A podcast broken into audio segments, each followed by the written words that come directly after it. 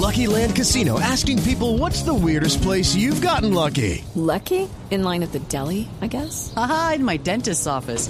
More than once, actually. Do I have to say? Yes, you do. In the car before my kids' PTA meeting. Really? Yes. Excuse me, what's the weirdest place you've gotten lucky? I never win and tell. Well, there you have it. You can get lucky anywhere playing at LuckyLandSlots.com. Play for free right now. Are you feeling lucky? No purchase necessary. Void where prohibited by law. 18 plus. Terms and conditions apply. See website for details. Un saludo para los oyentes del radar de Blue Radio con las noticias más importantes de la semana analizadas desde todos los ángulos. Hoy sábado 20 de agosto tenemos la historia y el inicio de una serie que vamos a tener con las víctimas del conflicto armado en el país. Lo que dicen hoy quienes han sufrido directamente la violencia de parte de la guerrilla, de agentes del Estado y del paramilitarismo acerca de lo que significan hoy los diálogos de paz que avanzan entre el gobierno del presidente Santos y la guerrilla de las FARC. También vamos a hablar acerca de los Juegos Olímpicos de los escándalos que han rodeado una de las principales noticias en estos días y que ha tenido una participación histórica de Colombia con tres medallas de oro. La última lograda el día anterior por Mariana Pajón en BMX. Tendremos detalles de lo que significa el proceso por indignidad, por presunta concusión al magistrado Jorge Ignacio Pretel de la Corte Constitucional y le echaremos una mirada a lo que ocurre en la zona del Bronx en pleno corazón de Bogotá con la salida de miles de habitantes de la calle que ahora no tienen un sitio en el cual vivir y se han convertido en un verdadero problema para la administración del alcalde Enrique Peñalosa y que además es un problema que no se queda en Bogotá, sino que se traslada a otras zonas del país. Y al final tendremos la agenda cultural, tendremos la agenda de las actividades para realizar durante este fin de semana. Bienvenidos al radar de Blue Radio. Los hechos que le interesan a la gente en El Radar. Dice el gobierno colombiano que la columna vertebral de los diálogos de paz con las FARC son las víctimas. Algunas organizaciones consideran que no ha sido suficiente su participación y otros dicen que definitivamente sí. Ha sido muy diferente este proceso porque han ido varios representantes de las víctimas, de agentes del Estado, de la guerrilla por supuesto, de paramilitarismo, a hablar en la mesa de negociaciones. Y se tienen algunos eh, elementos centrales que pretenden darles verdad, justicia y reparación a estas personas. Jorge Herrera, que es el editor de Conflicto de Blue Radio, de Conflicto y Paz, por supuesto, que es la otra cara de la moneda, ha estado hablando con víctimas del conflicto armado y también ha estado recorriendo algunas de las zonas en las que se van a concentrar guerrilleros de las FARC. Y hoy comenzamos el radar con los testimonios de varias víctimas de muchos elementos del conflicto. Jorge, buenas tardes. ¿De qué se trata esto que compartimos con los oyentes en Blue Radio a esta hora y que verán en segundos en bluradio.com? Son mensajes eh, de reconciliación eh, de las víctimas eh, del conflicto, víctimas del paramilitarismo, como usted lo ha dicho, víctimas de la guerrilla de las FARC, del mismo Estado. Usted ha dicho, por ejemplo, que yo estuve en las zonas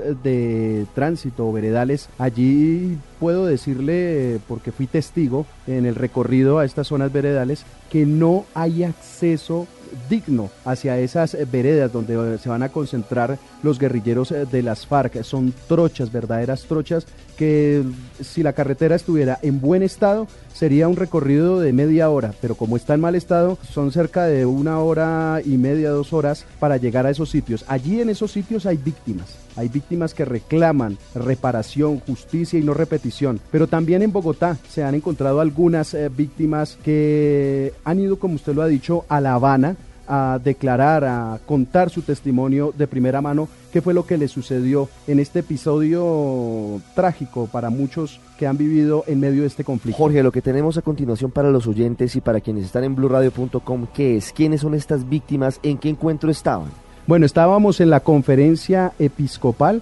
allí encontramos una víctima de una masacre, también eh, hallamos una víctima de mina antipersona. También encontramos un soldado, un soldado del Ejército Nacional que estuvo en un operativo, que cayó en un operativo que estaba realizando el Ejército Nacional y allí eh, fue detonado un carro bomba. Jorge, ¿por qué estaban estas víctimas en la conferencia episcopal esta semana? Bueno, ellos estaban allí porque el Monseñor Luis Augusto Castro, presidente de la conferencia episcopal, hizo lanzamiento de un libro muy importante que cuenta todos los detalles de 60 víctimas del conflicto armado que estuvieron allí en La Habana. Escuchamos a cuatro de ellas. Comenzamos con Juan Manuel Hernández. Él fue víctima de la explosión un carro bomba en San Vicente del Caguán, en Caquetá, el 16 de agosto de 2012. Un ataque cometido por la columna móvil Teófilo Forero de las FARC. Este hombre perdió uno de sus ojos y aún tiene incluso esquirlas en algunas zonas de su cuerpo. Mi nombre es Juan Manuel Hernández Sosa. Mi caso fue un carro bomba en San Vicente del Caguán el 16 de agosto del 2002, perpetrado por el grupo de la Teófilo Forero de la FARC. ¿Qué daños le dejó en su cuerpo ese carro bomba? Bueno, ese carro bomba me dejó pérdida del ojo derecho, reconstrucción facial, pérdida auditiva bilateral y esquirlas en todo el cuerpo. Bueno, después de esa pesadilla que usted ha, ha sufrido, ha vivido, ¿por qué es tan importante reconciliarse? Es importante para los colombianos reconciliarnos, porque no, yo no quiero que las generaciones que vienen vivan lo mismo que yo viví, que sigan en guerra, ya está bueno. Hay que parar esta guerra absurda que solo nos ha dejado sangre y des desolación.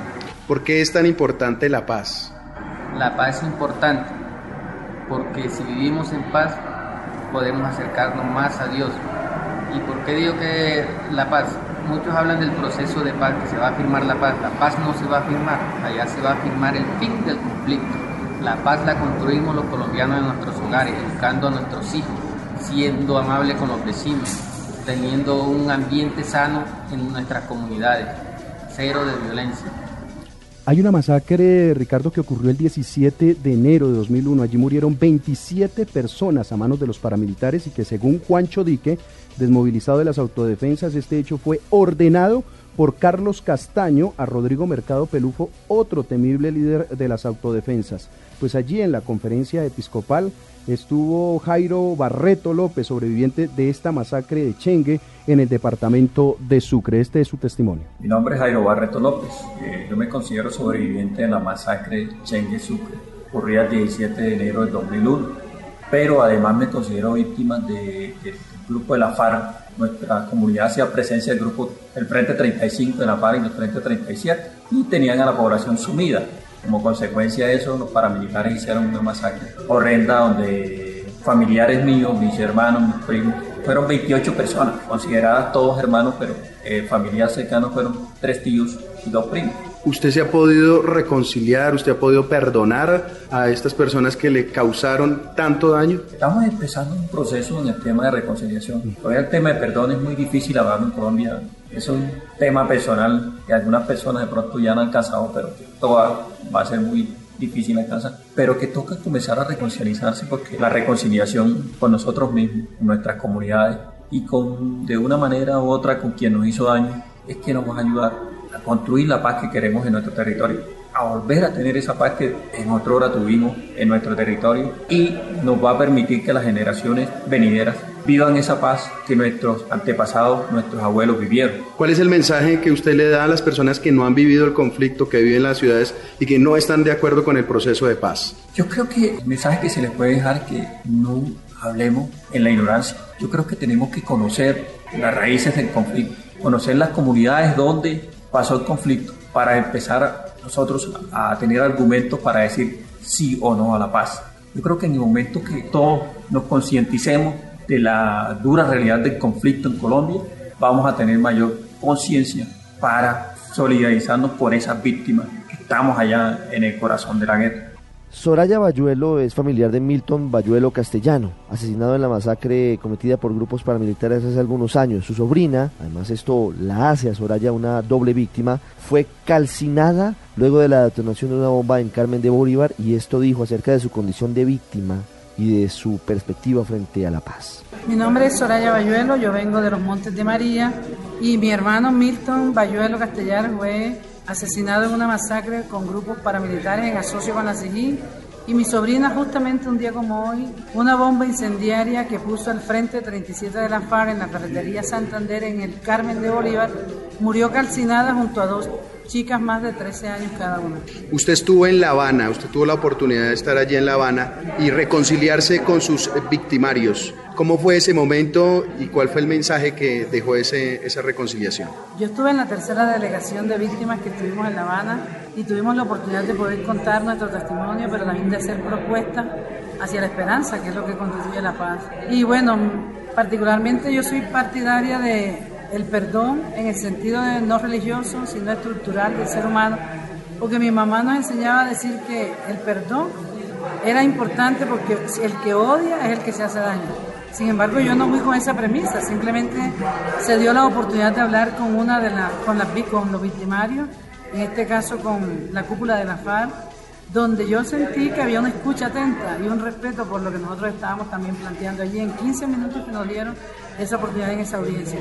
Y ya en un break, en un, descanso, eh, Victoria Sandino se acercó a mí y me dijo que lo que había pasado con mi sobrina había sido un error de la organización, que eso, esos son temas que no estaban como previstos que pasaran, pero que en nombre de la organización ella me pedía perdón. Entonces yo le dije, bueno, pero no deja de ser un caso de lesa humanidad. Y les digo sinceramente, lo que hubo fue luego un, abrazo de dos mujeres comunes y corrientes. Y siento más bien es que ella sentía la necesidad de decir eso, mayor la necesidad de que ella me diera un perdón, de verdad, porque ya el hecho de haber ido a La Habana a verlos a la cara, a hablar con ellos, ya era un reto muy grande de poder sentarse con los enemigos en la mesa, ¿no? Y la paz justamente se hace con los enemigos, no con los ¿Es amigos. posible la paz? Claro que sí, yo creo profundamente en eso y lo creo desmarcándome de las polarizaciones que tiene este país en este momento.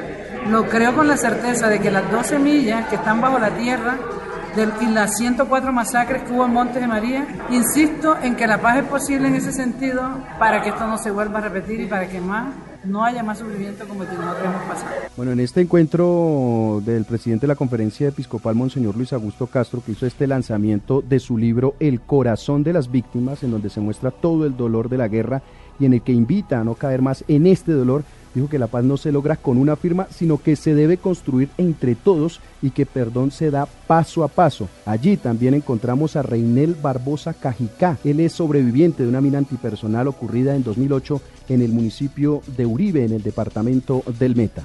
Mi nombre es Reinel Barbosa Cajicá y soy sobreviviente de una mina antipersonal. Tengo amputación de miembro inferior izquierdo ocurrido en 2008 en el municipio de Uribe Meta.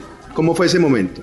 Definitivamente es uno de los momentos más difíciles que he pasado en mi vida. Perder una pierna creo que para nadie es menos impactante y menos importante.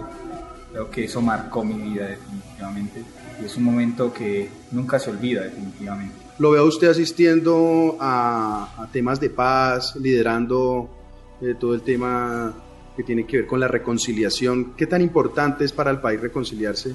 La importancia de la reconciliación tiene que ver en la vida misma y en la supervivencia de nuestros territorios. Si no somos capaces de convivir con la diferencia y de respetar la vida y humanizar a los seres humanos que hemos deshumanizado en este degradado conflicto, pues estaríamos condenados a, a exterminarnos unos con otros. Entonces es la vida misma la que está en juego, es la dignidad humana la que está en juego y es posible reconciliarnos y es posible juntarnos, acercarnos a la población, más que reconciliarnos, porque yo me reconcilio con quien me hizo daño, pero a mí toda la comunidad no me ha hecho daño. Entonces yo con ellos me acerco, hay un acercamiento, un, una reconstrucción de tejido social volver a recuperar esa confianza que el conflicto nos hizo perder, que la guerra nos hizo perder. Y es volver a creer en la gente, creer que la vida es más importante que la guerra y creer que las palabras pueden más que las balas. Las víctimas hablando en torno a los diálogos de paz, dando su experiencia y de hecho contando cómo les fue en la mesa de negociaciones hablando con el gobierno y con la guerrilla de las FARC. Las víctimas son el eje de lo que debería ser el acuerdo de paz.